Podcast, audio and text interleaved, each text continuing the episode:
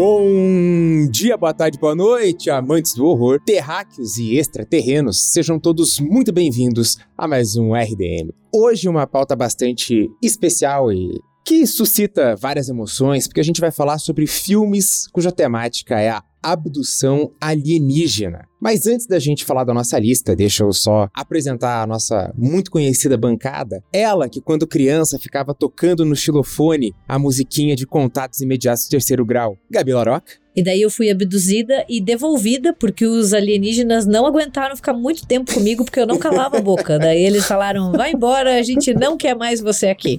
Foi a minha primeira grande rejeição. e ele, que já foi abduzido enquanto tentava cortar uma árvore, Tiago Natari. Os alienígenas são, são ecologicamente corretos, né? Eles chegam na Terra e falam, cara, vocês são burro. Olha a merda que vocês estão fazendo. Não corta essa árvore, não, cara. são visionários, na verdade, né? Completamente, cara. E alienígenas visionários é o que a gente mais vai falar hoje, porque tem filme pra gente falar. Então fica os recadinhos aí que a gente já volta.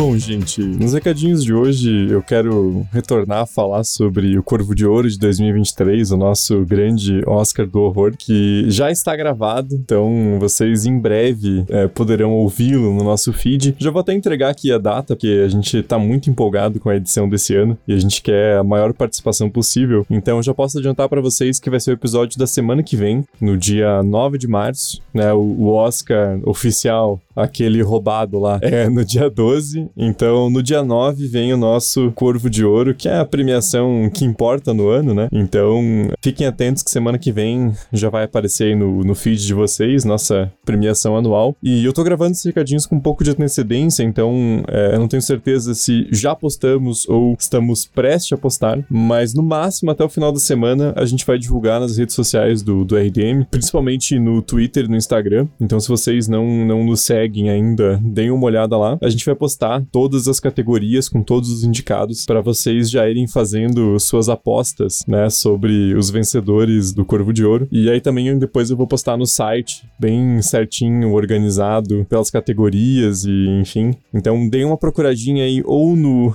nosso Twitter @rdmcast ou no Instagram República do Medo ou no site republicadomedo.com.br, que se não tiver hoje, no máximo amanhã ou até sábado, a gente já vai ter postado todas as categorias para vocês acompanharem. E semana que vem, dia 9, vocês já podem anotar aí na agenda que teremos o nosso ilustríssimo Corvo de Ouro de 2023. E um último recadinho aqui, mais interno aos apoiadores e apoiadoras do, do RDMcast, mas de qualquer forma, a gente teria a nossa watch party nessa última sexta-feira, né, sobre o Sharknado, e a gente acabou tendo que adiar por problemas técnicos, né, não deu pau na conexão, né, colocando em termos mais, mais claros, né, então a gente vai remarcar, não temos uma data ainda, mas quando a gente tiver, eu aviso aqui para vocês, e só para, né, fazer o, o, serviço aqui, vocês podem dar uma olhadinha lá no nosso apoia.se barra RDM, ou como República do Medo no PicPay, as duas campanhas de, de financiamento são exatamente exatamente iguais, com as mesmas categorias e as mesmas recompensas. E a gente tem lá, além de ter né, o apoio mais básico, que dá o nome na sala dos apoiadores, a segunda categoria de apoio, que dá acesso ao grupo secreto do Telegram. A terceira já é a, a Watch Party. Então, é uma categoria que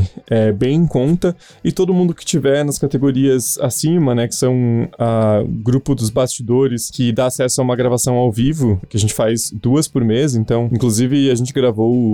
Corvo de Ouro hoje já ao vivo. Nossos apoiadores e apoiadoras puderam conferir essa, essa guardada premiação já no momento em que a gente gravou. E tem também a categoria do sorteio mensal e de uma dedicatória do RDMcast. Então, dê uma olhadinha lá no apoia.se barra RDM ou República do Medo no PicPay, que eu tenho certeza que vai ter alguma categoria que vocês vão se interessar e que vai caber no orçamento de vocês. Mas então é isso, gente. Vou ficando por aqui. Fiquem de olho aí nas nossas redes sociais para os indicados do Corvo de Ouro. Semana semana que vem é a premiação. E agora eu vou deixar vocês então com esse episódio, essa lista maravilhosa que o Braga preparou pra gente sobre filmes com abdução alienígena.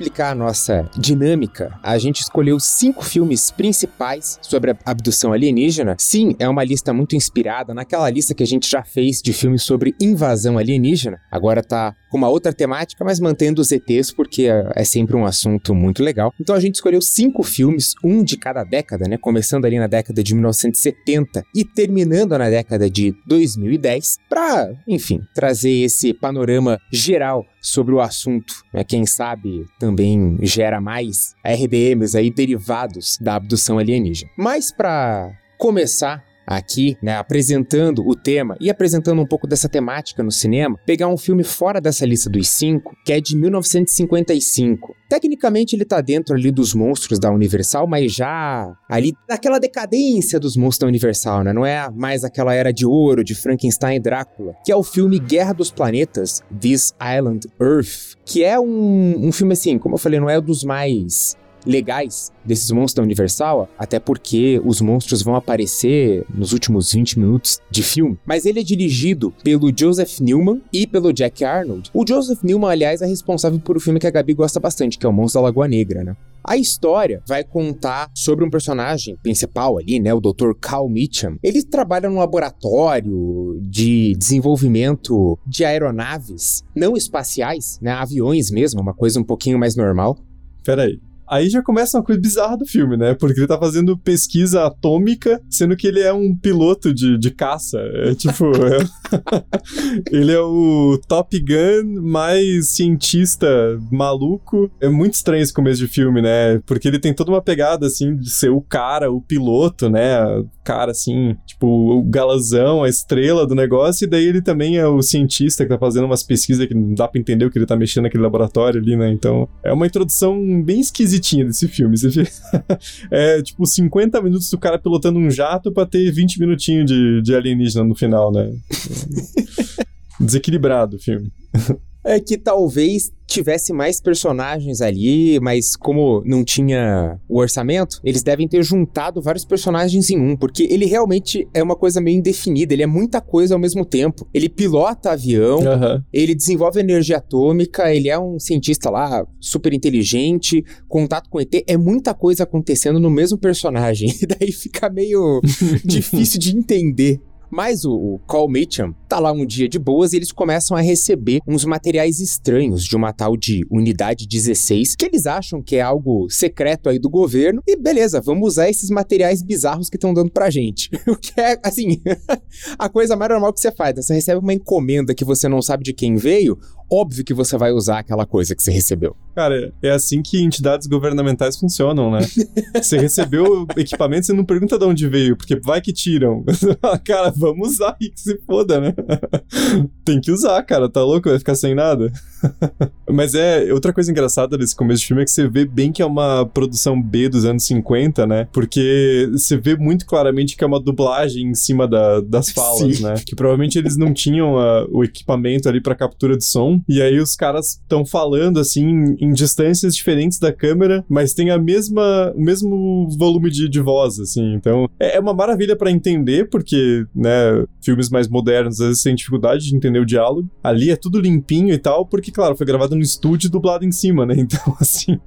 mas é um pouco estranho. É porque, na verdade, ele era um filme que foi lançado como um double feature, né? Que é aquelas sessões duplas de cinema, é, como o Braga mesmo falou. Tem a derrocada dos monstros da Universal. A Universal não sabe muito bem para onde ir, né? Já que os monstros não estão rendendo tanto dinheiro, a galera tá começando a ficar mais interessada em ficção científica. Então, eles faziam esse double feature com o This Island Earth, né? Que é o Guerra dos Planetas, com o Abbott and Costello Meet the Mummy, né? Que aqui no Brasil ficou tipo com o título Caçando Múmias no Egito, que é tipo um filme mais de comédia, né? Que é quando os monstros da Universal começam a também ganhar esse ar mais cômico. Então ele é uma produção que é muito mais pra angariar dinheiro, né? Essas duas, do que para ser um grande clássico e, e mudar. Dá pra ver que o orçamento já tá mais reduzido. Mas tem uma coisa muito interessante desse filme que eu só me toquei agora, porque a gente tava falando do alienígena, né? O Braga comentou ali que ele aparece só nos, nos finais, né? Nos finalmente, e que é o Metaluna, né? E eu fiquei tipo, cara, eu conheço o visual desse alienígena de algum lugar. Eu já vi em algum lugar, não no filme, assim, eu já vi alguém falando ou alguém descrevendo. E daí que eu me toquei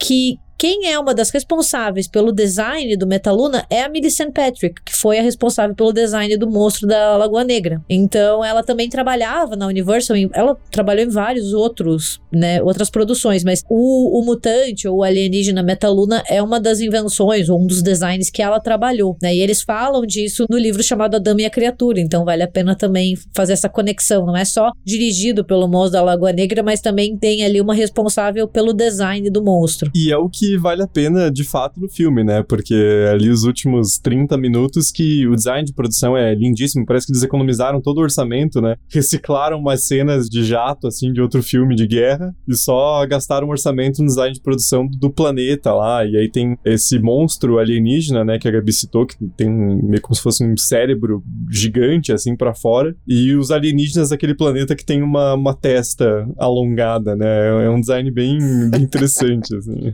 Os designs são icônicos, né? Os Metalunas, né, não tem nem discussão, assim, é, é muito icônico a aparência deles, mas mesmo esses outros ETs testudos ali, que eles são humanoides, porque é um negócio estranho, né? Beleza, eles recebem lá é, esses equipamentos do governo, montam tipo um negócio de videoconferência interespacial, mas que também é uma arma ao mesmo tempo. É um zoom com laser, né? é um Skype assassino. Mas, cara, isso é uma das coisas mais legais desses filmes dos anos 50 ou dos anos 60, que é essa imaginação do que é uma tecnologia. Porque hoje a gente ri, mas na época era tipo, nossa, olha, essa é a tecnologia. E daí você fica, cara, coisa ridícula, entendeu? É muito interessante ver essa imaginação, né? É, o próprio 2001, Odisseia no Espaço, né? O grande avanço tecnológico, um dos, né, do filme, é que o cara tá numa estação espacial e ele faz uma ligação com a família dele na Terra, né? E é tipo, porra, que sim, coisa diferente, sim. né? 68, assim, nossa, imagina como vai ser isso. E aí, tipo, hoje em dia é uns aqueles sites bizarros que você entra e tem uns caras doidos da Rússia. é pra isso que as pessoas usam, né? e com a tela triangular, né? Que só esse filme e The Office podiam conceder, né? Um aparelho com a tela triangular ali. Deve ser super bom de, de mexer. É, agora que eu lembrei do produto do The Office, né, cara? Que é tipo um tablet, só que triangular, né? muito bom, bicho, Genial. Muito bom. Né? Enfim, é, nesse negócio de videoconferência aparece esse Exeter, que, enfim, o cara aparece, pede ajuda porque eles estão em guerra, ele quer a paz, ele precisa de energia atômica para ter a paz. Que assim, né, 1955 é uma parada bem guerra fria, né? Então eu preciso de, de coisas atômicas que explodam, porque eu quero manter a paz, eu quero acabar com as guerras. Aí você fica, hum, um discurso assim, um pouco estranho, né? Um, um discurso bem guerra fria ali, né? Bem corrida armamentista. É, bem aquela coisa assim, a gente usou bomba atômica pelo bem do Japão, né? Aquele discursinho bosta demais, assim, foi para evitar maiores sofrimentos e danos durante a guerra, né? Morreu milhares de civis inocentes, pô, mas isso aí é dano colateral, né? E o Exeter convida o Mitchum pra ir. Assim, eu tinha entendido que era outro planeta, depois eu fui ler, disseram que não, que é um pedaço da Terra e ele só vai para outro planeta no final. Mas quando eu assisti, eu já entendi que ele foi para outro planeta de avião, né? Que eu acho que é a parte mais legal. Chega um avião para buscar ele, um avião que só tem um assento Tipo, uma parada super segura, assim, né? O, o, avião tem uma cadeirinha, não tem um cinto, não tem um nada. É um vazio gigantesco, não tem nem piloto. E ele vai de avião pra o que eu entendi que era outro planeta, mas eu já vi gente dizendo que não é, que é um pedaço lá, uma base secreta na Terra. Não, não, não a pessoa que fala isso fumou um negócio estragado, né? Porque é outro planeta, cara. É, assim, só, mas é engraçado o avião. Só faltou ser um Zeppelin, assim, né? Imagina um, um dirigível gigante, assim. 50-50 que você vai morrer nesse negócio aí, mas entra aí, pô. Nesse 50-50, o Mitchell não morreu. Ele chega nesse outro planeta lá e começa a suspeitar das intenções do Exeter, porque realmente é um cara muito estranho, né? Tudo que ele quer é para utilizar energia atômica, mas nada parece que é para converter para energia elétrica, né? Ele fica, tá, todo mundo aqui trabalha com bomba, com desenvolvimento nuclear, mas não tem nenhum engenheiro mecânico aqui, né?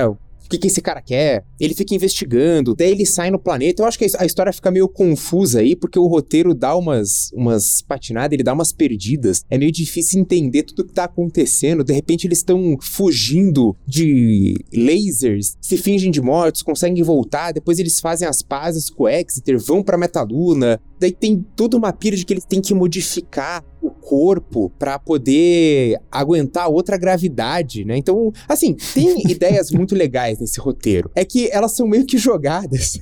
e daí falta um um fio ali para seguir. Mas eu acho que tem ideias muito legais de ficção científica nesse filme. Pô, você pensar numa modificação corporal para aguentar outra atmosfera, outra gravidade, pô, da hora, da hora. É que dá a impressão de que realmente eles tinham um orçamento bem limitado e escolheram investir na última meia hora de filme, né? O clímax e tal. Só que eles passam uma hora fazendo nada. Assim, é, é. é cara. tipo, e beleza, assim, você tem que ter um distanciamento, anos 50. Eu gosto de, de ficção científica dos anos 50, mas esse filme é, é muito sem ritmo, cara. É, assim, ele parece eterno, assim. Até chegar naquele final que vale a pena, parece que, que foi três anos, né? Enfim, é, é um, o primeiro filme, assim, é mais conhecido, pelo menos, o primeiro que consegui achar sobre abdução alienígena. Tudo bem que é uma abdução ali meio, meio voluntária, né? O Mitchell é meio enganado, mas ele vai porque quer. Tudo bem que, assim, ele vai porque quer, mas tem lasers, né? Me abduz, me abduz, me leva, me leva, me leva. É, tipo, ele, ele, aceita sob a mira de armas, né? Mas ele aceitou, ele não foi levado à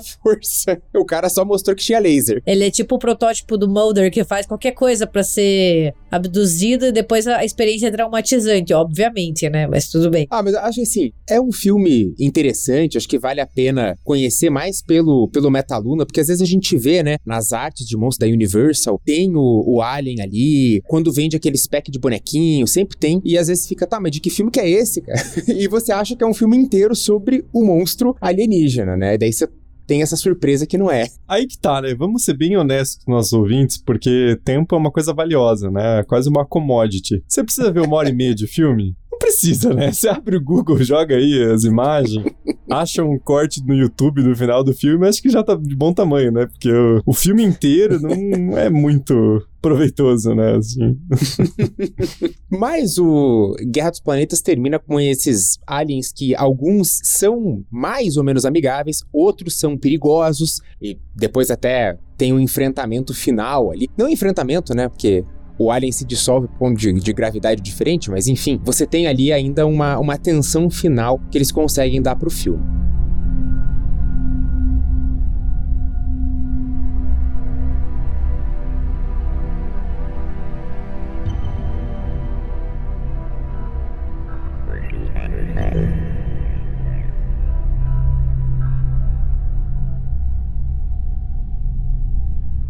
Mas, avançando na nossa lista, e talvez seja o melhor filme que a gente vai falar hoje, é o que marcou, né? Quando se fala em alienígenas, quando se fala em abdução, não tem como a gente não citar Contatos Imediatos do Terceiro Grau, que é um filme de 77 dirigido pelo mestre Steven Spielberg, né? E o filme é estrelado pelo Richard Dreyfuss, legal, mas a parte que é a mais incrível, que eu fiquei mais chocado agora revendo já, essa é a terceira vez que eu vi esse filme, mas acho que agora que eu notei mais porque eu não vi criança, que tem o François Truffaut fazendo um, Sim. um maluco de ET. Você fica, que isso, cara? o Spielberg deve ser. O, bom, não deve ser. O Spielberg é um cara tão gente boa, mas tão gente boa que ele convenceu o Truffaut a sair da França para vir fazer um filme de ET que toca musiquinha. Cara, e mesmo vendo o filme de novo, como você falou, né? Acho que também deve ser a terceira vez que eu vejo. E daí eu abri o IMDB Falei, nossa, o nome do ator é Truffaut, que coincidência! Mas veja só. Porra, que coincidência. Aí que eu fui abrir a página, falei, caralho, é outro fã, né? Essa é a prova viva de que você não pode ser inteligente o tempo inteiro, sabe? Às vezes. Às vezes você olha e fala, nossa, mas que coincidência, não é mesmo? mas é engraçado isso mesmo, né? Porque não tem razão o personagem ser francês no filme, né? Tipo, não tem muita lógica, assim. Ele tá lá na escavação e tal, aí tem que ter um tradutor, não sei o quê. Você fala, por que esse cara é francês, né? Qual que é a lógica? Aí depois faz sentido, né? Mas é que ele não fazia várias apostas aí com o George Lucas, né? De ó, oh, tem que botar não sei quem no filme, vamos apostar aqui, né? Ele deve ter feito alguma aposta com o Truffaut aí, algum acordo. Tipo, ó, oh, você aparece no meu filme e eu financio o teu próximo, sei lá. Algum acordo deve ter tido. Ou foi só na, na broderagem mesmo. Eles são todos muito amigos, né? É a patotinha dos homens de Hollywood também, né? Assim, mas não só de Hollywood, mas acho que são os contatos, né? Às vezes é tirar uma pira. É aquele, o típico clube do bolinha, né? Que daí Total. também o, o Scorsese e o Coppola também é, colaboravam muito na época, né? Então tem esse, esse aspecto do grupinho, né? É, o Spielberg já tinha explodido com um Tubarão e o John Williams volta em Contatos Imediatos, o que é fundamental para o sucesso do filme, né? Porque sem a música o filme não seria a mesma coisa, né? Acho que a coisa mais icônica é a musiquinha. Mas só para dar uma sinopse rápida, a gente vai acompanhando duas famílias ali, né? A família do Neary, do Roy Neary, que é o Richard Dreyfuss, e mais uma outra família, né? Com a Gillian Giller, que estão tendo esses contatos com ETs, né? Começa com um avistamento de luzes, daí eles ficam meio que queimados de sol, né? Porque até no filme eles falam, ah, é como se o sol tivesse surgido de noite e cantado. Eu adoro aquele,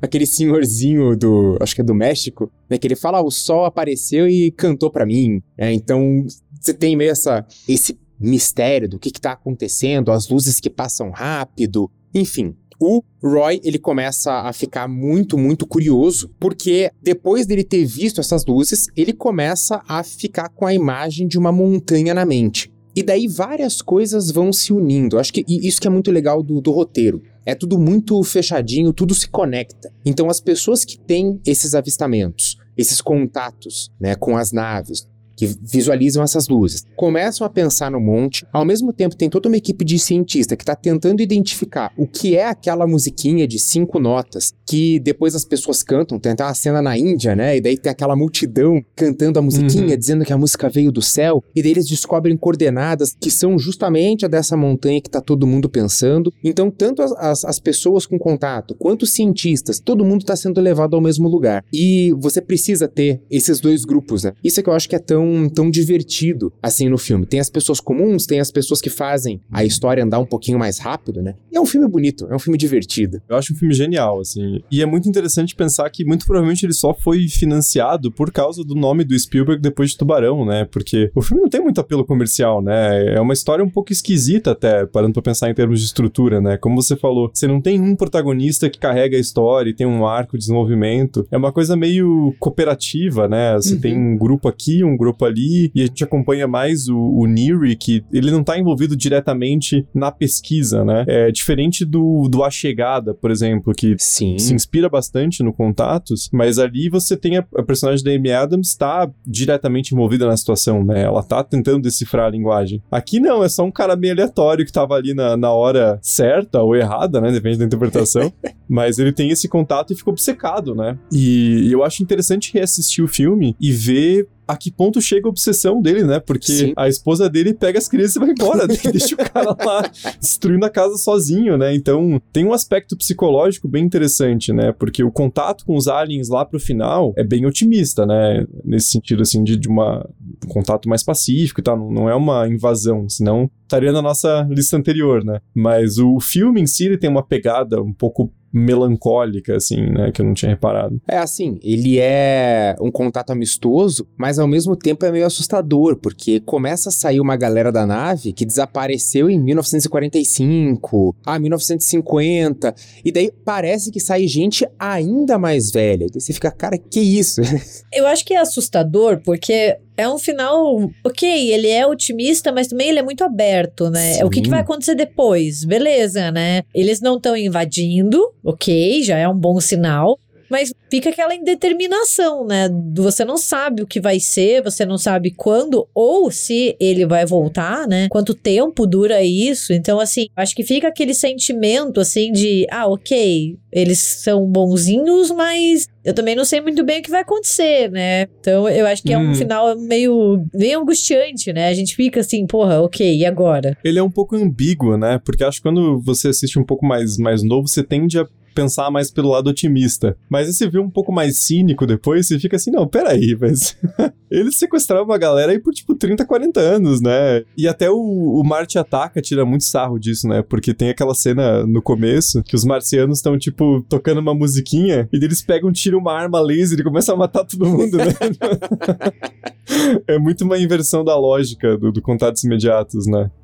É, porque tem ali no final um grande momento de tensão, que é quando aparece a nave mãe. Porque enquanto estão aquelas naves pequenas, tá tudo legal. Vai tocando a musiquinha.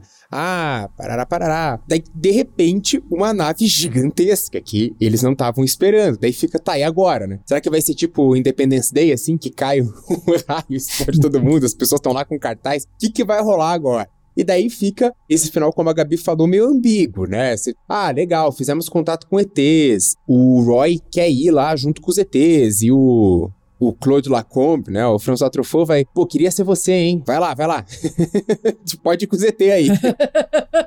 vai lá, amigão, se diverte. Depois você me conta como foi, tá bom? Tira umas fotos aí também, não esquece. Me faz uma ligação de Skype assassino, né?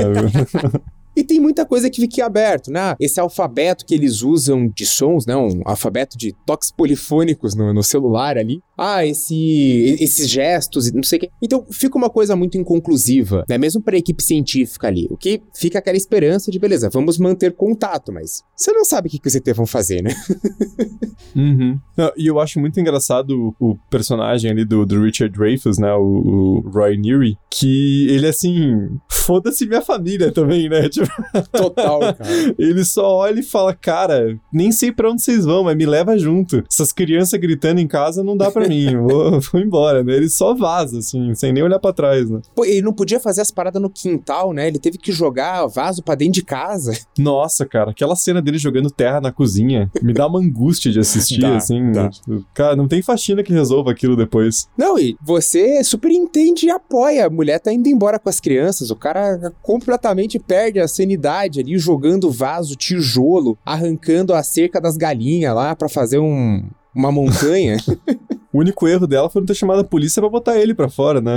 verdade, verdade. Porra, que pau no cu, cara. O cara que fazendo uma montanha no meio da sala. pô, pô, é um filmaço, né? Aquele filme de, de se assistir domingo à tarde, né? Passava muito nesses programas de cinema ah, de tarde, assim, né? Pra você ver com, com família e tudo. É um filme muito divertido, muito bonitinho. Uhum. É, eu acho que de todos esses é o, o assim, pô, qual eu tenho que assistir, né? Eu acho que esse é o filme de abdução alienígena para você. Se você tem que escolher apenas um, é Contatos Imediatos de Terceiro Grau porque é um clássico, né? Ele define muito o que vai ser feito nos anos seguintes, ele define muito o que vai ser feito na televisão, tudo isso, assim, ele, ele meio que. Eu não acho que ele inicia, mas, tipo, ele amplifica uma tendência em relação à abdução alienígena na cultura pop no geral, assim. Uhum. Não, e é um filme bem acessível, né? Ele sempre tá em streaming, então eu não vou falar qual porque muda, mas dá um Google aí que ele, ele aparece sempre. E é um filme um pouquinho longo, né? Ele tem 2 horas e 15, mas eu acho que não, é, não chega a ser um filme arrastado, né? Ele tem um desenvolvimento bom, assim, porque como o Braga falou, né? Ele vai mostrando personagens diferentes e aí também tem um embate ali entre as pessoas que tiveram o contato e o governo dos Estados Unidos fazendo bem aquela de governo dos Estados Unidos, né? Continua investigando ali, né, por baixo dos panos, mas a, a, faceta pública é negar completamente, né? Até tem uma cena de um general, ele tira uma foto, né? Tipo, ah, esse OVNI que vocês viram? E daí a galera, não, é esse mesmo. E aí ele, ah, tá, porque eu mandei meu, meu filho jogar um frisbee no, no pro alto e tirei uma foto. Seus otários.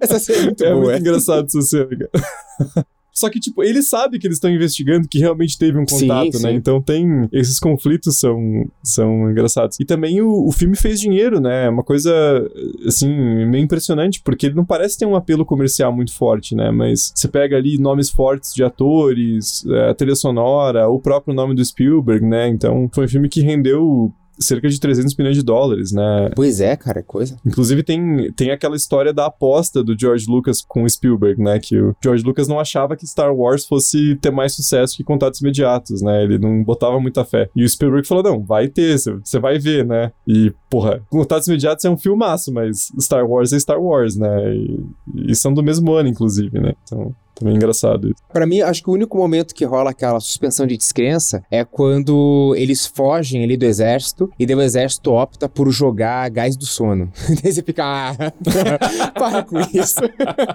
gás do sono. Gás do sono. Tem outro nome, né? Esse, esse gás do sono. Não, e outra coisa engraçada também, né? Os alienígenas têm a Terra inteira pra pousar. Eles vão no meio do Wyoming, cara. Tem três pessoas naquele estado, velho. Só tem ovelha naquela porra. É assim, metade do estado é Yellowstone, né? O parque gigante, ovelha e daí, tipo, cinco pessoas. É, é isso, né? Eles estudaram, estudaram ali pra pousar bem naquela montanha bizarra. Montanha cortada. É. Só pra deixar o personagem obcecado.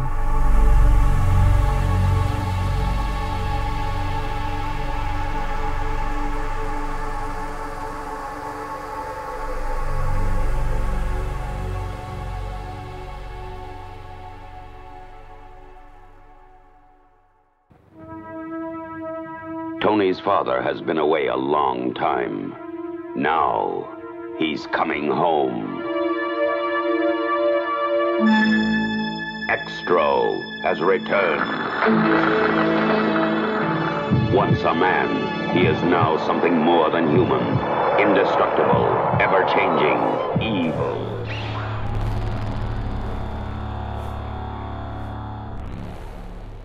Mas vamos deixar o clássico um pouco de lado, porque agora a gente entra nos anos 80, que é talvez a grande década de filmes bizarros, para falar de um filme que mora muito no meu coração, que é o Extra Estranhas Metamorfoses, é um filme de 82, dirigido pelo Harry Brumley Davenport, que é conhecido por Extra 1, 2 e 3, né? Ele não fez mais muita coisa. Por que será? se você está se perguntando, nossa, por que ele só fez isso? Pois é, sempre tem um motivo entendeu? Sempre tem um motivo.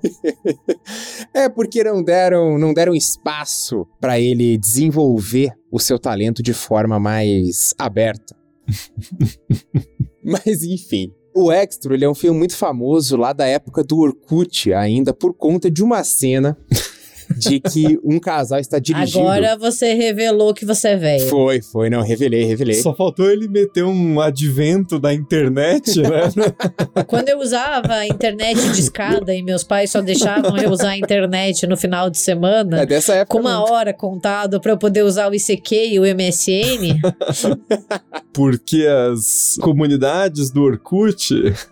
Não, é nas profundezas da rede mundial de computadores rolava essa cena de um casal dirigindo numa estrada de pista simples à noite, e daí você tá vendo o carro se aproximando, corta pro que eles estão vendo, né? A luz do farol iluminando uma criatura completamente bizarra. Ela anda em quatro patas, mas é tudo errado, as articulações, ela, elas estão ao contrário, né? As pernas vão para trás, é um negócio muito, muito bizarro. Daí, claro, quando você vai ver o filme, você nota que é um cara só com a, uma fantasia. A cabeça tá na nuca e ele ficou, tipo, de quatro de costas, assim. Então, por isso que fica tão, tão bizarro. Eu não sei que posição é essa, né? Eu só consigo pensar de quatro de costas. De quatro de costas. É uma ponte? É tipo como se ele estivesse fazendo uma ponte. É, é, tipo uma ponte, só que daí o braço não tá pra cima, né? Ele tá com o braço dos lados do, do torso. Então é, é, é quase uma ponte. É como se ele estivesse fazendo um, um banquinho. É, é quase um banquinho. Eu tô me perguntando que ponte é essa que o Braga faz? Você fica com os braços abertos esperando. É o Cristo Redentor? Não, mas é que o braço vai pro chão. É tipo como se você fizesse assim, ó. Como se você agachasse, não, entendi, entendeu? Mas... não, eu só queria comentar que os ouvintes não estão vendo a gente gesticulando agora para tentar se fazer entender. tá muito ótimo isso. Continue. Próxima live a gente vai fazer ponte aí, ó. Já fiquem, fiquem espertos. ah, não tem, não tem idade, cara. Vai apertar o ciático, não vai dar, cara. Não rola mais. Qualquer coisinha já fisga. Mas o, o Extra mora muito no meu coração. A capa do filme, né? O pôster que foi feito já mostra o, o menininho, só que a arte do menininho é muito ruim, ele parece um idoso, mas é a criança. E atrás tem o alienígena bizarríssimo, uma nave indo longe e tá escrito: quando Tony crescer, ele será igualzinho ao papai. Pô, é frase massa, é frase boa para você ter no pôster. A cara de velho ele já tem, né? Porque realmente, cara, é muito engraçado. E não tem muito a ver com o ator do filme, né? Parece que eles fizeram antes de escalar o ator, é uma parada meio total, bizarra. Total, né? A criança loira genérica, né? Sim. O filme vai contar a história do Sam, que é um, um homem que foi abduzido e três anos depois ele é solto no meio do mato. Mas antes da gente falar isso, só falar da introdução, que é um sonho, mas é uma introdução que referencia um filme que eu sei que o Thiago gosta muito. E eu tenho certeza que ele percebeu a referência a 2001. Porque o pai pega um osso, joga pro alto, e quando ele joga pro alto, o que, que acontece? Explode nave espacial. é uma baita de uma homenagem aí a, a, Stanley Kubrick. Só não é melhor que aquela do Tudo em Todo Lugar ao mesmo tempo, que tem os, a, a evolução humana com as mãos de salsicha, e aí corta pra, pra cena de 2001. Aquela é melhor, mas essa do Extra é boa também. E, pô, vou dizer assim, primeiro assim, recomendação do Braga, né? Aí você já vai com o pé um pouco atrás, desculpa, cara, mas essa é a tua reputação. Aí você abre a capa do filme, você vê aquela coisa bizarra, assim, aquele orçamento baixíssimo, né? Aquela coisa meio Peter Jackson em começo de carreira, né? Daí você fala, porra, vamos ver esse filme. Mas é um bom filme, cara, é, é bem feito, assim, não, não é... Ele é bizarro, claro, mas não é mal produzido, assim. Eu, eu achei um, um filme legal. Ele é bem peculiar, né? Acho que vale o aviso. Mas é um filme que, que eu curti, assim. Eu acho que ele tem um certo charme no visual, sabe? Não é a melhor história do mundo. E realmente, você começa a prestar muita atenção, você começa a ver os defeitos, né? Que nem o Braga fala. Se você começa a olhar muito para aquela criatura naquela posição, você começa a perceber que é um, realmente, é um dublê ali, né? Mas tem algo, assim, no visual do filme, que é uma coisa meio grotesca, nojenta, sim, uma mistura sim. de body horror, que é interessante, assim, para quem curte. Eu acho que vale a pena dar uma pesquisada no Google, tipo, você dá uma olhada, tem umas imagens que, tipo, fazem você querer assistir o filme, sabe? Você uhum. fica assim, cara, quero assistir isso, entendeu? Só é, destacar que é um filme britânico, né? Meio que essa resposta inglesa ao Contatos Imediatos de Terceiro Grau, resposta inglesa ao Alien, né? Que diz que o Extra foi muito inspirado em Alien. Que eu não vejo tanta inspiração em Alien assim, eu não sei, sei lá, pela criatura, né? Mas... É que sabe o que é foda? Porque quase todos os filmes de alienígena que vieram depois de Alien dizem que são inspirados em Alien, Sim. entendeu? E tipo, às vezes não tem nada a ver. Você fica assim, cara, não tem nada a ver. Mas não, olha só, inspirado em Alien. Você fica, cara, não. Tem muito mais relação com contatos imediatos com Alien, né? muito né? Porque mais, ele também tem uma pegada ali um pouco da relação familiar, né? Porque tem o menino, tem a, a mulher e o Sam, né? Que é esse cara que foi abduzido ou, enfim, volta diferente, né? Como o Braga falou. Então tem mais essa conexão, né? É, essa que é a ideia. O seu retorno, ele volta como essa criatura maluca que depois a gente fica sabendo que ele teve que se modificar para poder fazer a viagem de volta. Ele ataca um casal, vai até uma casa, e daí é uma cena meio bizarra, assim, porque ele invade uma casa e ele vai inseminar uma mulher pela boca, é um negócio muito bizarro que tá acontecendo, a mulher engravida e sai o Sam adulto, humano. Aí você fica, yes, cara, nossa, é, é, é um início muito bizarro de filme. É, eu acho que essa comparação com Alien existe, porque realmente tem uma semelhança é. com a forma que ele faz com o Hugger, né, no, no sim, começo sim, do, sim. do Alien, né, então acho que é mais nessa pegada, mas só isso também, Só né? isso, é isso. Tem mais nada. Ok, mas é, é, é muito querer surfar, né, é, é normal, assim, quando a gente tem um filme que é muito revolucionário e que mexe muito com o que vem depois, é, é comum as pessoas tentarem se associar a isso, né, então é, é comum, principalmente filme de Alien, quase tudo tem essa não, porque é inspirado em Alien. E ainda mais quando vão vender as coisas nos Estados Unidos, né? Que é tipo a versão britânica de tal uma coisa aqui que você conhece, seu, seu burro.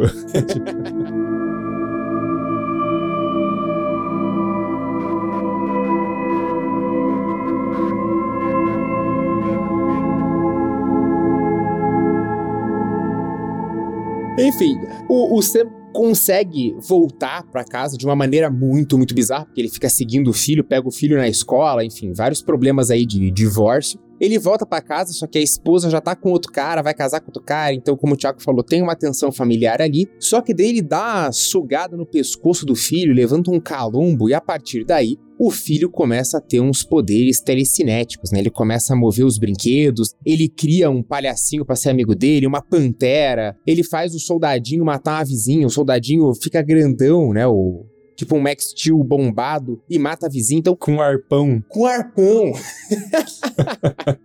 por algum motivo, né? Não, mas é- essa parte parece bizarro, mas é, é- é legal no filme. É legal, assim. é legal. Só que tem uma coisa que eu não consigo superar, cara. Assim, tem muita coisa bizarra, mas tem uma coisa que não faz sentido nenhum. Você falou, né, que a Rachel, né, que é a, a mãe do, do menininho, ela tá com um outro cara, que é o Joe. Só que não estão só os três na casa. Tem uma outra menina que não faz sentido nenhum ela tá ali, porque é tipo uma babá, só que ela é francesa. Porque foda-se, aí você vai ver, você fala, não, então é uma atriz que eles acharam ali que fala com sotaque francês. Não, o nome dela é Marion. ela é de Londres. Porra, cara! Qual que é a lógica? Ela tá fazendo o quê? Ela tá trocando o serviço de babá por, tipo, comida para alojamento? É trabalho análogo à escravidão o nome disso, cara. Não- não, tipo, é muito estranho, cara. Essa parte do filme, não, eu aceito o alienígena bizarro, eu aceito o bonequinho matando a vizinha com arpão. Mas o que, isso- que aquela mulher tá fazendo ali, cara? Cara, não tem como aceitar isso. Porque, é- mas é, é a resposta pro, pro contatos imediatos, né? Porque se tinha um francês ali no Spielberg, o Davenport vai botar alguém francês também, botou uma menina francesa aí, mesmo que não faça nenhum sentido. É que daí ela só serve, eu acho que pro, pro menino não, não colocar ovos na própria mãe, né? Daí eu acho que foi só pro filme não. Porque assim, o, o Extro, ele foi proibido, né? Naquela lista dos videonestes. Só que ele foi colocado e logo ele foi tirado, porque o filme tinha passado no cinema, então acabou não fazendo sentido. Você vê que o filme foi tão relevante que a galera da censura só lembrou de censurar quando saiu em VHS. Ai, cara. Mas, enfim, é, um- é um filme interessante ali, ele tem, tem todo o meu carinho. Daí você tem essa, essa tensão que o, o Sam, ele quer levar o filho agora pro espaço, e você não entende por que ele volta modificado. E daí tem mais uma metamorfose, né? Mais uma modificação. Eu gosto muito desse título em, em português. Então ele vai se modificar de novo, ele meio que fica derretendo. É uma maquiagem interessante, tem uma certa violência ali é, na, na tela, né? Um, um gore, um sangue, umas gosmas, uma coisa que você fica. Que são esses ovinhos que o menino botou na babá, enfim, tem muita coisa bizarra acontecendo nesse filme, mas eu acho que isso que é o, que é o charme ali. Ele é muito anos 80. Sim. E, acho que é interessante ser em Londres, né? Porque pra gente não ficar também só. Tudo bem, é, é em língua inglesa, mas não é só aquela coisa do, dos aliens que descem em Wyoming, né? Você tem uma coisa um pouquinho diferente ali, tem uma- umas dinâmicas ali, eles têm uma casa no, no campo, e, e tem uma tensão no filme, né? Você Tem, fica se perguntando o que vai acontecer, se a personagem ali, a Rachel, vai conseguir sair daquela situação. Então é, é um filme legal eu acho que ele acaba lembrando até um pouco mais o, o Invasores de Corpos, porque tem um pouco essa pegada, né, do alienígena se passando por humano e tendo que consumir ali a, a carne humana pra sustentar, e tem a questão da inseminação, então é um filme interessante.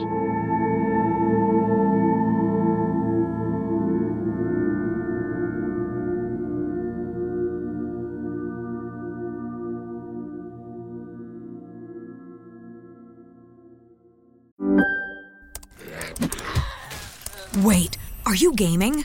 On a Chromebook? Yep. It's got a high res 120 hertz display, plus this killer RGB keyboard. And I can access thousands of games anytime, anywhere. Stop playing. What? Get out of here. Huh? Yeah, I want you to stop playing and get out of here so I can game on that Chromebook. Got it. Discover the ultimate cloud gaming machine, a new kind of Chromebook. Travis Walton and five other witnesses told was so unbelievable, so unimaginable, that it has become the most famous case of UFO abduction ever reported.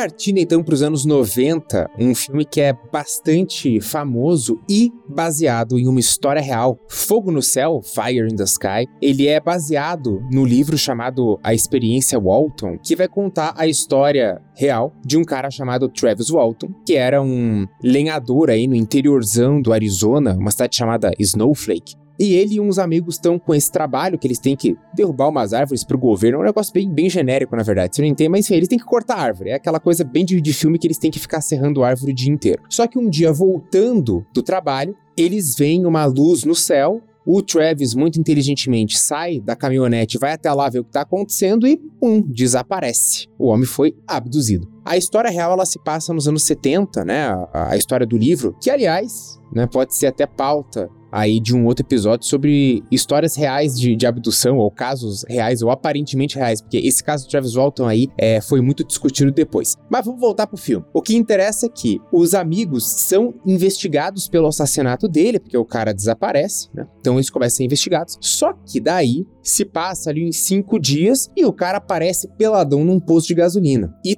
todo traumatizado. E daí que começa a, a história, né? Aí que o filme começa a andar mais, que você começa, tal, tá, o que, que aconteceu? E vem umas cenas macabras da abdução dele, né? Dos experimentos que os aliens performavam, que eu já vi muita gente falando que ficou extremamente traumatizada com esse filme. Ainda mais que ali anos 90, né? E, e a gente sabe que foi uma época com muitos vídeos de dissecação de alien e não sei o que. Foi uma época muito propícia a isso. É a época que sai até o Arquivo X, né? Aliás, o diretor de Fire in the Sky, né, que é o Robert Lieberman, ele participou de vários episódios de Arquivo X, ele foi diretor de vários episódios de Arquivo X. Então você nota ali até uma, uma pegada parecida. Claro que eu acho que a direção deixa muito a desejar nesse filme e ainda mais o, o roteiro, porque eu tinha uma outra lembrança, né? Revendo, eu achava que o filme era mais equilibrado de que o Travis Walton voltava antes e você tinha muito a exploração desse trauma dele. Só que isso acontece bem mais para frente e tem toda uma parte anterior que demora um pouco para passar. O filme não leva muito a sério a investigação, então você também não fica tão preocupado. Né? Eu acho que ele perde muito impacto com a direção. Podia ter uma montagem diferente, acho que já melhorava muito. Eu acho que ele é aquele filme que quando você assiste criança, ele te traumatiza. E você fica assim horrorizado e porque ele tem cenas ali, as cenas de, de experimento, né, onde ele passa, né, por aquelas coisas da abdução são interessantes. Tem, assim, uma imagética ok, assim, até. Mas quando você volta para assistir, você percebe que ele envelheceu mais ou menos. E daí você não sabe muito bem se o problema é o filme ou se o problema é você, que também ficou mais chato com o tempo, sabe? Sempre fica aquela coisa assim, cara, será que eu fiquei um porre, eu cresci e virei um adulto chato? Ou o filme realmente não se sustenta mais tanto, né? Mas eu acho que ele é muito característica desse tipo de filme ali, mais antigo, que tem um impacto muito grande quando é lançado, mas que com o tempo acaba perdendo um pouco, assim. Em compensação, eu acho as cenas de abdução, assim, que ele tá meio que naquele véu ali, né? Como se fosse uma coisa. E depois, quando tem os experimentos, eu acho que são muito interessantes, assim. Isso eu tenho que manter. O filme ainda mantém isso, sabe? Queria falar um negócio pra vocês aqui que já faz uns 5 minutos que o Braga introduziu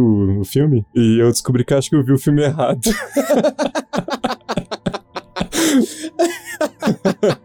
Ele mandou a lista pra gente, aí eu bati o olho e falei: Ah, esse aqui eu já vi, vou ver os outros. Só que agora eu não sei mais, porque eu fui pesquisar sobre o filme e eu não lembro se eu vi ou não, porque eu descobri agora que eu confundi com aquele, o caso Roswell, uhum. que tem o Martin Sheen e o Kyle McLaren. Eu abri o MDB aqui e eu falei, pô, Fogo no Céu eu lembro do Martin Sheen. E daí eu abri aqui e não tem o Martin Sheen.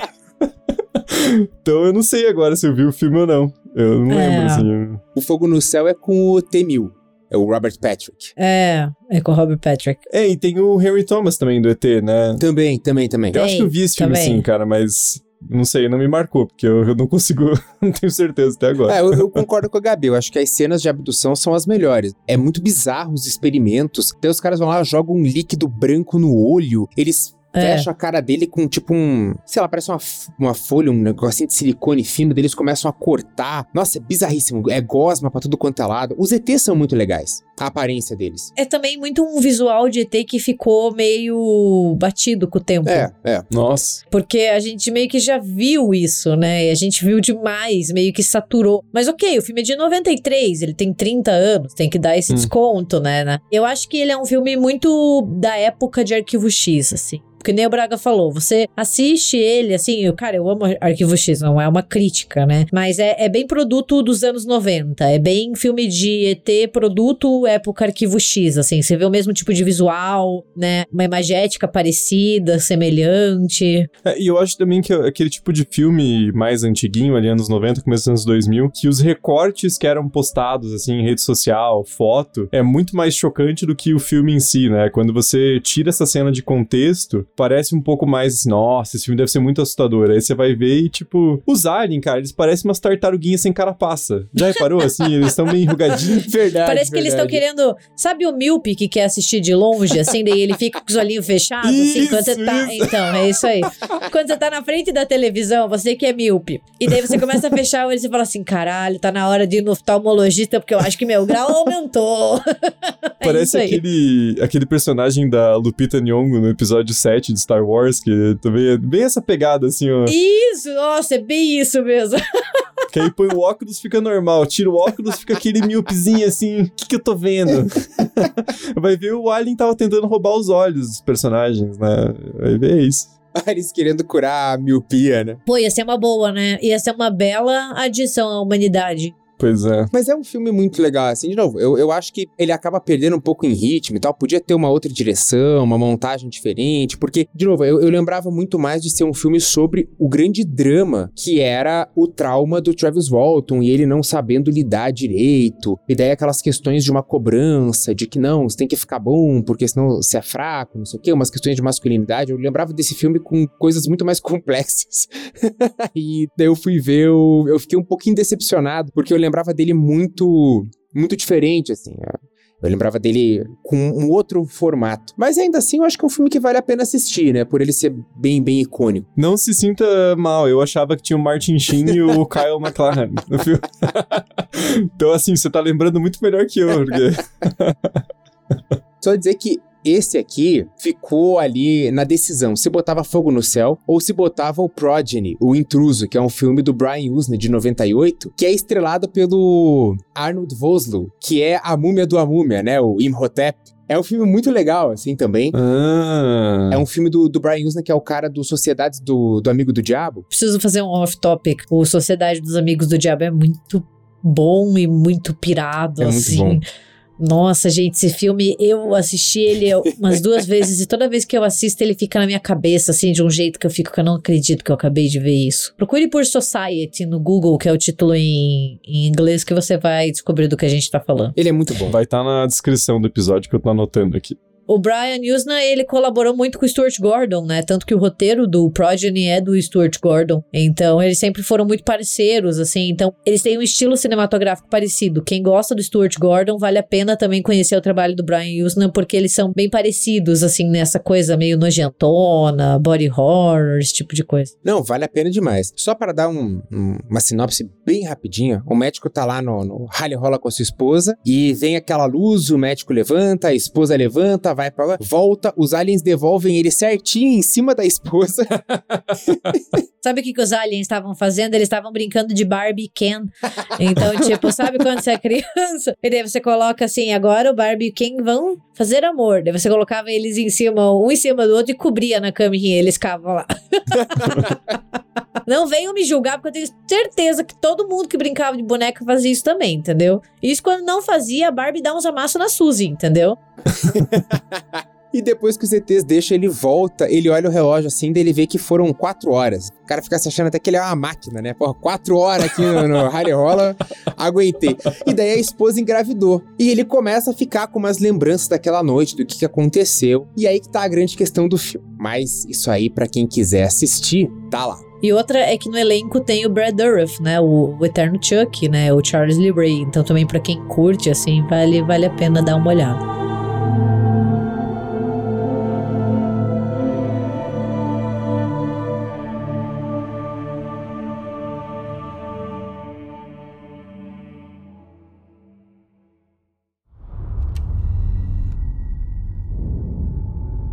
State your name for the camera? Dr. Abigail Tyler.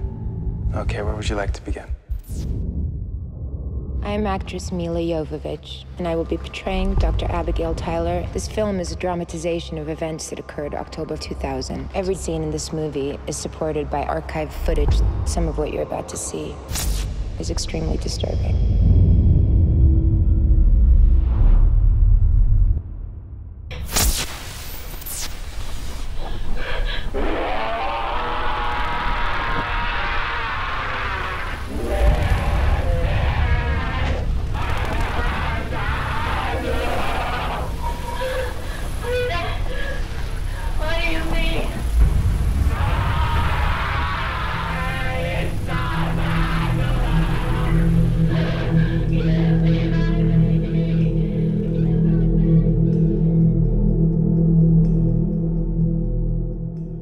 Agora vamos chegar no, no momento polêmico. Porque nos anos 2000, tem filme mais interessante? Tem. Mistérios da Carne, por exemplo, muito mais interessante. Só que é um filme muito pesado, é um filme com Joseph Gordon-Levitt, e é um filme que vai falar muito sobre abuso sexual infantil, ligar isso com a temática da abdução. É um filme super recomendado, mas ele é bem pesado assim mesmo. Ele vai fundo nisso, talvez isso renda um, um cabana, um RDM Cast no futuro, mas só fica o aviso de que é um filme bem pesado. Mas o escolhido para representar os anos 2000 foi um que gerou muito burburinho na época. Que eu lembro, eu tava na escola, vi uma galera dizer que era o filme mais assustador que já tinham visto na vida, porque é um filme real. Não é um filme, é um documentário. Gente, preciso interromper. A gente não aprendeu nada com a bruxa de Blair, porque assim, 10 anos depois, e a gente ainda cai nesse marketing. Não, é, a humanidade realmente não tem solução, porque a gente ainda nem falou o título do filme. É, mas ó, pô, tem que ser muito otário, cara, desculpa. Ou, ou muito criança, porque. Cara, é muito mal feito, mano. Porque o Bruxa de Blair ainda é assim, tipo, ah, found footage, né? Não... Mas esse é tipo, ah, tá aqui os atores né, que os fictícios que eu contratei, e aqui tá os personagens reais, que, pasme, também são atores, tem página no IMDB, tipo, porra, e o filme de 2009, não é Então, assim, é, é, enfim, fala aí do filme, Braga, que eu já tô puta já, que esse filme é muito ruim. É claro que a gente tá falando de Contatos de Quarto Grau, dirigido por Olatunji Osunsami e estrelado pela Mila Djokovic. Só uma coisa sobre o, o Osunsami é que eu fui ver o, o currículo do cara, Além de contatos de quarto grau, depois ele se especializou em séries de TV. Ele dirigiu episódios de Sob a Redoma, de Fallen Skies. Ele foi produtor da última temporada de Fallen Skies. Ele fez a temporada do Minority Report, né, da a minissérie de Minority Report, a lenda de Sleep Hollow, Lendas do Amanhã, aquela do, dos heróis, Gotham, Bates Motel. Caralho. Você vê como a gente às vezes tem que errar na vida para poder ir pro caminho Aham. certo. Sabe quando a gente quando a gente fala que os nossos erros tornam quem nós somos, então é um exemplo. A gente às vezes precisa errar, fazer umas merda pra poder perceber, hum, nunca mais quero fazer isso na minha vida. Não foi legal. E ele tem 12 créditos de direção no Star Trek Discovery também, então é um cara que tá trabalhando agora, assim, né? Bom pra ele. E não só a direção, ele é produtor executivo de Star Trek Discovery, um dos. Pois é. Ele é um cara muito envolvido, assim, com essas produções. Só de ver Fallen Skies eu fiquei feliz, assim. Se bem que eh, a- com contatos de quarto grau a gente não fica tão feliz, né? Porque o filme começa com a Mila Djokovic dando aquele discursinho. Ah, o que você verá agora? Eu, né? Tipo, ah, oi, eu sou a Mila Djokovic. Eu interpreto a doutora aqui e o que você vai ver é uma história real e no final você pode decidir se você vai acreditar ou não. É que eu acho que agora a gente vendo, a gente reconhece os atores que fazem os personagens supostamente reais. Mas acho que lá em 2009 essa galera não era muito famosa ainda. Então deu pra comprar mais fácil. Ah, cara, não, Ah, porra. vai se fuder. Não dá pra comprar fácil. Vai se fuder. A gente tá falando de 2009, Braga. A gente não tá falando tipo de 1979, Porra, é, é. entendeu? Não, e fora assim, fora assim, urge a criação de uma vaquinha virtual pra pagar os boletos da Mila Jokovic, porque ela só faz filme merda, cara. Ela precisa demitir o Porra. agente dela urgentemente e procurar ajuda. Sabe? É tipo meio assim: se você está escutando esse podcast, pisque duas vezes, tá precisando de ajuda. Porque ela só se envolve em coisa merda. Ela não tem um agente, ela fez um contrato direto com o diabo, Fez. né? Ela, tipo, o agente dela é o Alpatino no, no Advogado do Diabo. Cara, não tem como, ela só faz filme bosta, não, não é, e não é tipo um ou dois. É sempre, acho que o último filme bom que ela fez foi o Quinto Elemento, em 95, assim. Cara, por favor. Não... É, Porra. é complicado. Sem condição. E, cara, esse filme é muito pior do que eu lembrava. Só preciso fazer um comentário rapidinho. A última vez que a Mila Jovovich fez um filme bom, perguntam pra ela, ela vira a velhinha do Titanic, sabe? It's been 84 years. It's been 84 years. Não, e o próprio Quinto Elemento eu gosto, mas também não é uma obra-prima, né? Não, é uma obra-prima. Mas é, é foda, porque daí é uma atriz que eu vejo ela no filme e falo, cara, lixo. É ruim. O filme é uma bosta. O filme é uma bosta. Não tem como. Não tem. é, cara, pô, foda. Vamos demitir esse agente aí. Não, cara, e o, Contato de Quarto Grau é, é muito pior do que eu lembrava. Eu lembrava que tinha essas inserções do documentário no filme, mas nossa, cara, é, é muito ridículo, é, é- é demais. Daí fica aqueles quadros que parece aquele filme do Hulk de 2006, que fica fingindo que é história em quadrinho, sabe? Fica passando os quadros assim na montagem. Você fica, cara, que coisa horrível, que péssimo, filme mal montado pra caramba. As atuações não dá pra entender nada. A história é, é super bizarra, porque tá, é, é essa mulher que o marido desaparece, e daí ela começa a induzir trauma nos pacientes, né? Ela é uma psicóloga. Ela começa pro paciente: Ô, mas você viu, né, uma coruja? Mas você viu não sei o quê? Que isso? Cadê a ética profissional?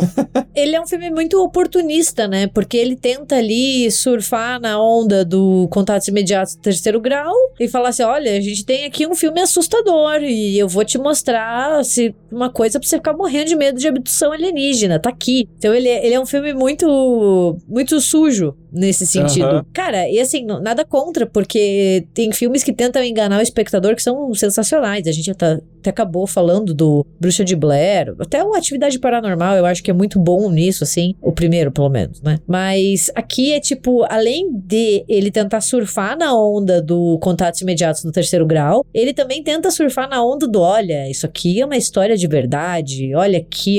É sujo, é ruim, assim. É um filme desonesto, assim. Eu, eu fiquei, eu fiquei ultrajado assistindo, porque ou você é feito de otário, e aí você acha maravilhoso, ou você fica já direto com o pé atrás, né? Porque o filme é muito mal feito. E não é aquela coisa assim, tipo, ah, de novo, o exemplo do Bruxa de Blair, né? Que tem aquela mística ali do found footage e tal. Esse filme, ele não tá dizendo assim, ah, esses eventos aconteceram. É baseado numa história real. Beleza, se o filme quer fazer esse ponto, tem todo o direito. Eu vou continuar achando ridículo, mas enfim. Só que não, ele fala assim: ah, não, porque aqui eu tenho uma entrevista das pessoas que realmente estavam envolvidos no- nos eventos e ele fica colocando actual footage, né? Tipo, ah, essa aqui é a filmagem de verdade. Isso aqui é o áudio de verdade. Toda vez que aparece, toda vez. Isso rende um processinho, cara. Porque, tipo, é, é propaganda enganosa, assim. Esse filme é escroto, cara. Não dá. Ah, mas, cara. Porra, Braga. Você vai colocar essa merda na lista, cara? Eu fiquei puto, né, cara? Que filme ruim, velho. Mas é, é porque na época foi icônico, tanto que a crítica sobre esse filme que saiu na Folha de São Paulo compara primeiro o filme com Atividade Paranormal, dizendo que o Contatos, não dizendo explicitamente, mas insinuando que é melhor porque ah, o Atividade Paranormal só finge que tem um aparente documentário. Esse não, esse vai mais fundo na mentira. E agora para vocês ficarem putos assim de verdade, a crítica da Folha comparou o Osun Samni com o Orson Welles, porque se o Orson Welles fez Guerra dos Mundos no rádio, é e, tipo o que o diretor tá fazendo agora, enganando todo mundo, e isso é totalmente válido. Eu fiquei, nossa, os caras foram longe. Cara, sabia que às vezes deve ser bom ser burro assim? Porque você meio que fica descolado da realidade, né? Então, assim, as coisas não te afetam. Porque você vive no teu próprio mundo. Assim, você não, não, não raciocina que nem o resto das pessoas. Você vai ver lá, vai estar assinado por Olavo de Carvalho, né? Porque, tipo. Cara, e é por isso, assim, que é foda jornal. Acho que hoje em dia melhorou, mas eles costumavam colocar uma galera, assim, tipo, o cara que cobria esporte. Ah, vai ver um filme lá e faz uma crítica. Tipo, a pessoa nem sabe o que tá fazendo, sabe? Ah, vai comparar com Orson Welles. Porra, pelo amor de Deus, cara. É um nível de desinformação, assim, que não tem condição. O filme é muito Esse ruim. filme é muito ruim, cara. E as atuações também são péssimas. Tudo ruim, a direção é ruim. Eu tô até ofendida porque eu ia falar alguma coisa, mas depois disso que o Braga falou, eu esqueci.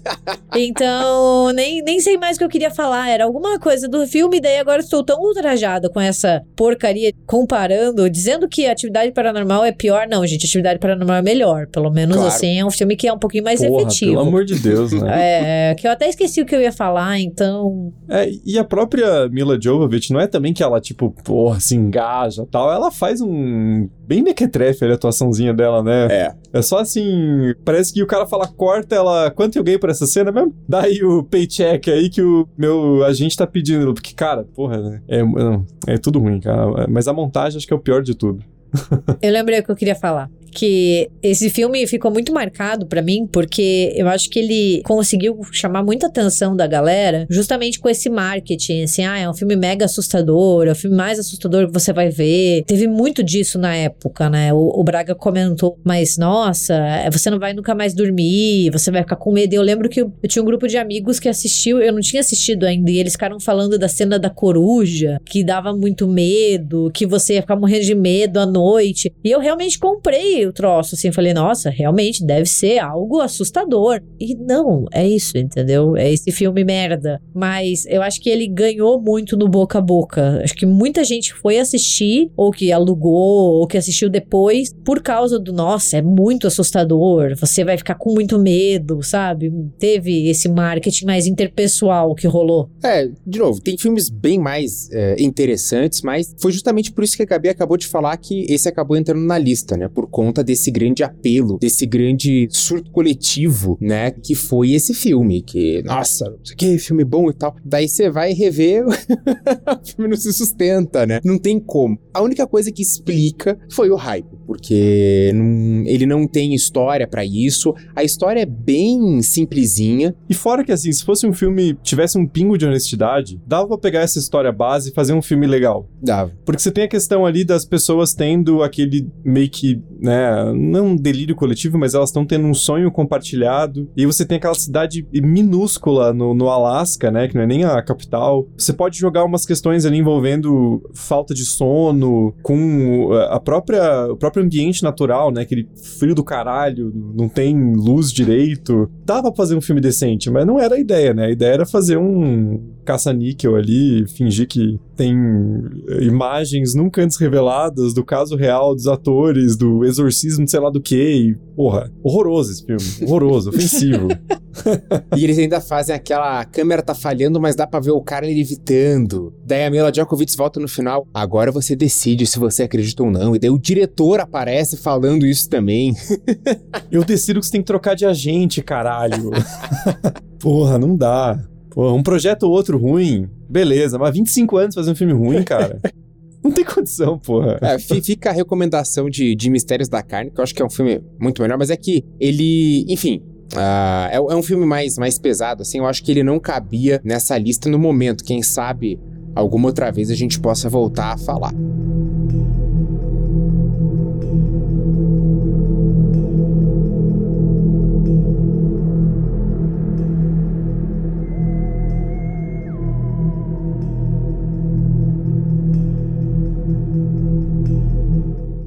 Mas, partindo agora para a década que talvez seja a que tem mais filmes de abdução, porque realmente virou uma, uma loucura. Ali 2013, 2014, tem muitos e muitos exemplos de filme de abdução alienígena e depois 14, 15, filmes de pé grande. Eu não sei qual que foi a grande, a grande pira que teve, assim. mas saiu muito filme de abdução e depois muito filme de pé grande. Posso fazer um comentário sobre pé grande? Que eu, eu aprendi uma coisa esses dias que eu fiquei muito chocada. Não sei se quando esse episódio for ao ar, né? O episódio no Mundo Freak já vai ter ido, mas enfim. Gravei um episódio no Mundo Freak sobre pé grande. E eu descobri pelo Lucas, então aqui vai os créditos dele, que existe todo um ramo literário, gente, de literatura erótica envolvendo pé grande. E eu fiquei, tipo, muito chocada. E eu, eu, eu, eu contando isso pra todo mundo. E agora eu quero contar no RDM também. Porque eu cheguei a procurar na Amazon. Eu fui atrás pra ver. E tem, tipo, raptada pelo pé grande, seduzida pelo pé grande, é, saciada. Gente, é muita coisa. Vocês não têm ideia. São livros explícitos, assim, que, tipo, a galera vai lá no rally rola com o pé grande. Vai ser o décimo filme do Tarantino. Uma Cara... adaptação do. Sexo com o pé grande. É tipo meio que um, um tipo de livro muito famoso. E eu fiquei tipo, velho, e agora eu conto isso pra todo mundo. Eu conto assim, tipo, você sabia? Eu me apresento assim, oi, meu nome é Gabriela. Você sabia que existe toda uma literatura erótica de pé grande? Procurem depois, tá? é bizarro. E tem tipo do Abominável Homem das Neves. É, cara, eu sei que é muito off-topic. Deve ter DT também, com certeza. Sim, né? Tem, tem. Com certeza. As maravilhas da literatura erótica, né? Tem para tudo. Tô só imaginando ele vendendo um pack do pezão ali, ó. Fazer um dinheiro muito bom. Cara, é bizarro, assim, tipo, nossa, eu, eu, eu cheguei a abrir um, um resumo pra ler, eu fiquei, meu Deus do céu. E assim, tem uma, uma autora, muito off-topic, mas que ela ganhou muito dinheiro só escrevendo literatura erótica de pé grande, gente. E a gente aqui, entendeu? Trabalhando. Eu vou começar a fazer isso também. muito bom. Então, antes da, da febre do pé grande, teve uma febre de filmes mais de produtoras independentes sobre abdução alienígena. né? Então dá para citar o Extraterrestrial de 2014, que é um grupo de jovens que vai para uma cabana e daí tem um contato ET. Então é muito parecido com vários filmes de horror de jovens em cabana, só que esse tem ET. O Honeymoon, que esse é bem, bem interessante. Cara, o Honeymoon é muito bom. Acho assim, ele é um filme que vale a pena prestar um pouco de atenção. Ele é da Liv Janiak, que é a mesma diretora do Rua do Medo, né? Que dirigiu a trilogia Rua do Medo. E ele é um filme muito, muito bom. Assim, ele tem uma mistura de ET com horror cósmico que é sensacional. Esse filme é bem, bem interessante, assim. Ele tem o Harry Treadaway, né, e a Rose Leslie. Pô, é, é, é super legal, assim. Vale a pena. E, pra quem gosta de found footage, né, tem o Abdução Alienígena, Alien Abduction, de 2014, que daí traz esse estilo, subgênero, junto com ETs, é um filme bom? Ah, não é lá essas coisas, mas é interessante, assim. Se você quiser ver um found footage com ET, dá pra assistir. Mas chega a ser assim um contato de quarto grau ou é mais. Não, não, não, não, é, não é recentezinho? tão ruim, não. Não é tão ruim, não. Porque agora é meu novo parâmetro de filme merda, é contatos de quarto grau. Pô, agora que eu fui ver que o Honeymoon no IMDB tá com nota 5.7, achei injusto. Não vi o filme, então não- não sou capaz de opinar.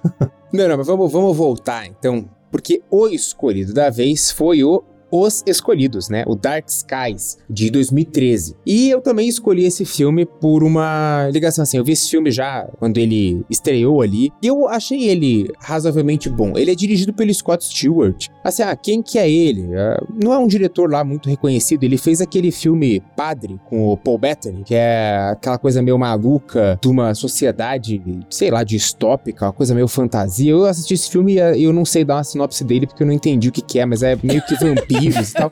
Não dá pra entender o que tá acontecendo naquele filme, não. E tem aquele Legião, que é uma coisa meio de apocalipse, que também ali, em torno de 2010, foram vários filmes de apocalipse bíblico, né? Com anjos e não sei o quê. Então, é meio querendo copiar o Constantine, só que de um jeito religioso, sei lá, uma, uma parada meio estranha. Mas enfim. Esse Legião é bem bizarro. Esse É filme, bizarro, né? cara. É bem esquisitinho. Mas ele acabou fazendo esses escolhidos aí em em 2013. Vai se focar em uma família que tá passando por experiências esquisitas. O filho mais novo, que é o Sam, ele começa a ter umas sintomas meio estranhos, ele age estranho, ele fala sobre um certo homem da areia que tá vindo visitar ele. O outro filho mais velho, adolescente, o Jesse, ele tem um, um episódio que ele meio que perde a noção do tempo, o nariz começa a sangrar, o pai começa a ficar com uma coceira atrás da orelha, a mãe também começa a agir estranho, então várias coisas esquisitas começam a acontecer com aquela família. E pra quem que eles vão pedir explicação? Pra um maluco lá dos ETs que é interpretado pelo J.K. Simmons. Olha, ó, tem, tem ator bom no filme, pô. Tem ator que já, já teve no Oscar aí. É, mas. Mas é aquela tática safada também que se us- usaram muito no começo dos anos 2010, que é colocar um ator famoso em 3 minutos de filme e colocar o cara, tipo, no pôster. Tem um filme, eu não vou lembrar o nome, mas que tinha o Steve Carell. E eu lembro que eu peguei na locadora só porque tinha o Steve Carell. E ele tá em uma cena do filme. E é lá pro final, assim, tipo, ele não faz nada no filme, só que devem ter pago um salário super alto pra ele aparecer e vender ele no pôster, né? Isso é, isso é outro estelionato aí, também cabe um processinho. O J.K. Simmons participa um pouco mais, né? Então não é tão absurdo. Tem assim. duas cenas que ele aparece. É. Mas já é mais aquele filme do Steve Carell que eu não lembro o nome, cara. Vou procurar aqui, porque agora. Só pra nunca mais assistir. Mas isso eu, eu queria até perguntar pra vocês. É um filme que eu, eu gostei quando eu assisti na época, agora revendo, né, 10 anos depois, quase. Percebi os seus defeitos, né? Eu acho que a direção é o principal, mas eu gosto bastante do roteiro. Eu ainda acho que o roteiro é, é muito interessante. Acho que podia ter dado uma pegada diferente na direção, né? Podia ser um filme muito melhor com o material que eles tinham. Pô, tem até um, um plot twist no final, que poderia ter sido melhor construído pra causar mais impacto. Né, Mas tem até um plot twist no final que, na época, eu, eu não tava prevendo. Eu comprei, né, a tentaram não dar muito spoiler, mas eu tinha comprado a ideia de quem que era o alvo principal dos ETs, né? Porque acho que o filme começa a andar mais, né? O grande problema ali do terceiro ato é que o personagem do J.K. Simmons explica que os ETs não abduzem a família inteira. Eles escolhem alguém. E daí eles têm que pô, qual dos quatro é o que vai ser abduzido e como que a gente vai fazer para impedir essa abdução. E é óbvio que o pai vai comprar espingardona, né? pra, pra dar tirinha ET, porque. é a solução para tudo, né? Vou comprar uma arma, vou, vou me defender de ET aqui. Os caras têm alta tecnologia, mas a minha espingarda aqui eles não vão conseguir passar. Só queria dizer que eu não achei a porra do filme de Steve Carell, cara. Eu tô com o MDB aberto aqui. que decepção, cara. Eu não consigo achar. Se alguém souber. Esse episódio tá sendo uma pérola atrás da outra de fatos nada a ver com a lista, né? Fatos aleatórios. Cara, e eu não lembro o plot do filme, porque era tão esquecível. Eu só lembro que eu me senti muito enganado. que eu peguei só por causa do Steve Carell. Mas enfim, pois eu acho. Ou não. Mas o, o, os escolhidos, eu tive a mesma impressão que você, cara. Eu achei um roteiro bom, mas um filme meio mal conduzido, assim. Uhum. Ele é produzido pela Blumhouse, né? Mas é meio uma Blumhouse ali ainda no começo, assim, né? Então, o diretor não é lá essas coisas, os atores também não são aquele, né, elenco A, assim. Então, eu acho ele bom. Ele conta a história que tem para contar, mas também não faz nada muito além disso, né? Aquele filme bem mediano, assim. Não é um contato de quarto grau, né? Já, né? Não é também um filme horroroso, mas ele não, não vai além do, do basicão, assim. Eu acho a história interessante. Nisso eu concordo com o Braga, assim. Acho que se ele tivesse sido melhor polido, assim, melhor produzido, melhor realizado, a história poderia dar mais potência, sabe? Porque é uma história interessante, assim, ela tem os seus momentos. É, tem uma, um pouco de tensão ali, esse drama familiar, ele vai um pouco, né, nessa vida separada principalmente da, da mãe, né? O pai tá sem emprego, então tem todo um drama econômico ali rolando. A mãe tem que ir no. Ela é agente imobiliária, então ela tem que apresentar as casas, mas ela é uma agente imobiliária muito ruim porque ela não consegue enganar as pessoas, né? ela vê a moça grávida, ó, não muda pra cá não, pô. A, a moça com a filhinha, né? Não muda pra cá não. Você vai achar coisa melhor. Precisando de grana, né? Com a hipoteca atrasada. E ela mete uma dessa, cara. Pô, que se foda, né? Mas eu acho que o que mais me incomodou agora revendo é a aparência dos ETs, que, nossa, cara, parece um gráfico de, de Play 1 ali, que eles jogaram no meio do negócio, tacaram uma luz para você não perceber muito bem, mas os ETs são muito esquisitos. Nossa, como eles são esquisitos. E isso acho que foi a parte que mais me incomodou ali do filme. É, e o filme até tem uma cena ou outra que é legal, né? Porque o, o, cara lá, um dos protagonistas, ele compra um sistema de câmera, né? Assim, ele tá fudidaço. Ele não pagou hipoteca três meses, mas ele compra um sistema de câmera que não era tão barato assim na época. Mas ele instala em casa. E aí tem umas cenas que tem um certo suspense ali, que o alien aparece meio com o vulto. E aí tem uma cena que aparece mais frontal. Então, é, essas partes são legais do filme. Mas o problema é que o resto não, não engaja muito, né? Então você já tá meio indiferente, assim, quando ele chega no, na revelação final, que é legal, você meio que acorda, assim, você dá uma dormida. Uhum. Aí você, opa, peraí. Era outro menininho. Ah, meu Deus. É só que não é também que super vale o filme, né? Porque não é aquele plot twist que ressignifica alguma coisa. É só algo que você não esperava. Né? É, exato, exato. Ficou parecendo muito um plot twist que foi pensado, talvez por produtores, depois que o filme já tava rodando, ou depois que o roteiro já tava pronto. Parece uma coisa que veio depois. Tipo, ó, e se a gente colocar isso aqui no final? Porque ele não te apresenta elementos antes para justificar isso. Se fosse mais pensado, você poderia ter, ó, mais desenhos encontrados para você conseguir confundir melhor ou convencer mais, porque ali ficou muito parecendo aquela coisa, porque não é um filme que se constrói no plot twist, né? Ele não depende disso. Mas concordo, fica meio solto. Então, me parece muito que ele foi pensado depois do roteiro já tá pronto e não quiseram mudar muita coisa. Mas assim, eu, eu, eu acho que esse ainda é um, um vale a pena assistir. Eu, eu, eu, gosto dele. Tem outros ali nessa leva 2013, 2014, né? Vocês veem que, ó, até a Gabi falou do, do Honeymoon aí, então não sou, não sou só eu. Não vão só pela minha palavra, vão ter indicação da Gabi também. Tem filmes muito, muito legais nessa leva. E, como eu falei, são filmes de menor produção, são filmes de diretores ali e produtoras mais independentes, né? Era o comecinho da Blumhouse. Esses outros é, é tudo filme menos, menos talvez comercial, menos apelativo. Então acho que vale a pena dar uma dar uma olhada, né? Não que nenhum diretor ali que, que saiu tenha ficado extremamente famoso. Bom, a Leaf Janiak, obviamente, né? Ela fez filmes muito, muito bons. Mas, enfim, tem uma galera que começa nesses filmes menores, acho que às vezes vale a pena dar uma, uma atençãozinha.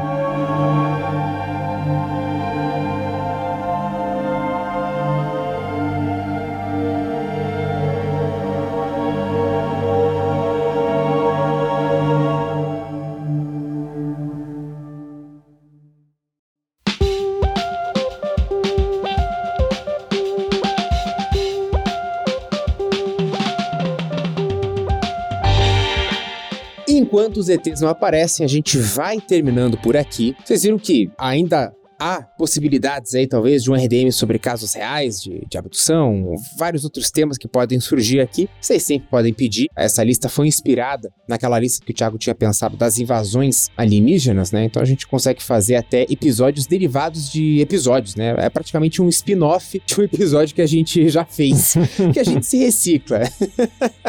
Essa que é a grande graça do negócio. Mas agora a gente quer saber de vocês que estão nos ouvindo. Qual é o seu filme de abdução preferido? Qual o seu filme preferido da lista? Você já assistiu todos, tá faltando quais? Você conhecia os filmes que a gente citou aqui? Não conhecia nenhum? Conhecia só, talvez, os, os mais famosos? E o que, que você acha sobre esse assunto, essa temática, que é uma temática que pode ser explorada por nós em um futuro aí? E vocês podem contar isso e tudo mais pra gente lá nas nossas redes sociais. A gente tá no Instagram e no Facebook como República do Medo, no Twitter e no TikTok como RDMcast. E também tem o nosso site, que é o republicadomedo.com.br, onde você pode escutar o nosso episódio via plugin do Spotify. E também tudo que a gente citou ao longo desse episódio fica citado por lá. E também você pode enviar um e-mail para contato@republicadomedo.com.br. E além da lista e também das menções honrosas que o Braga preparou, todas as citações off-topic, inclusive as mais bizarras que a gente fez aqui nesse episódio, vão estar tá na descrição. Inclusive, eu achei a porra do filme que eu falei que é uma enganação que tem o Steve Carell por 5 segundos. E o nome do filme é Escola de Idiotas,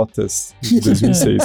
e ele faz você de idiota, né? Porque. Mas, cara, é bizarro porque. Só, só. Último. Prometo que a última vez que eu vou falar desse filme na vida é do Todd Phillips, né? Que é o diretor do Coringa. E, enfim, é, acho que uma coisa que esse episódio prova é que todo mundo tem que começar em algum lugar, né? Então, estamos aqui a gente fazendo podcast há sei lá quantos anos, mas se vocês quiserem, além do conteúdo do podcast, a gente tem as lives também no YouTube. Só procurar por República do Medo. Se inscreva no canal. A gente tenta fazer mensalmente, mas também vocês têm lá as lives já antigas que ficam lá no, no canal. Dá para assistir depois, que é bem legal. E também, né, se inscrevam no canal para ficar atentos para as próximas, porque a, a, a, graça é justamente ter essa interação com o público. E ali a gente tem menos preocupação ainda com pauta, né? Então, tem bem mais off-topic. Então, nos acompanhem lá no YouTube também. Vou deixar minha, minha crítica de extra também, que tem no, no, no site um especial sobre, sobre esse filme, depois eu coloco o link lá. Mas, gente, hoje a gente fica por aqui. Muito obrigado pelo carinho, pela atenção, cuidado com as luzes do céu e até a quinta que vem. Até. Até.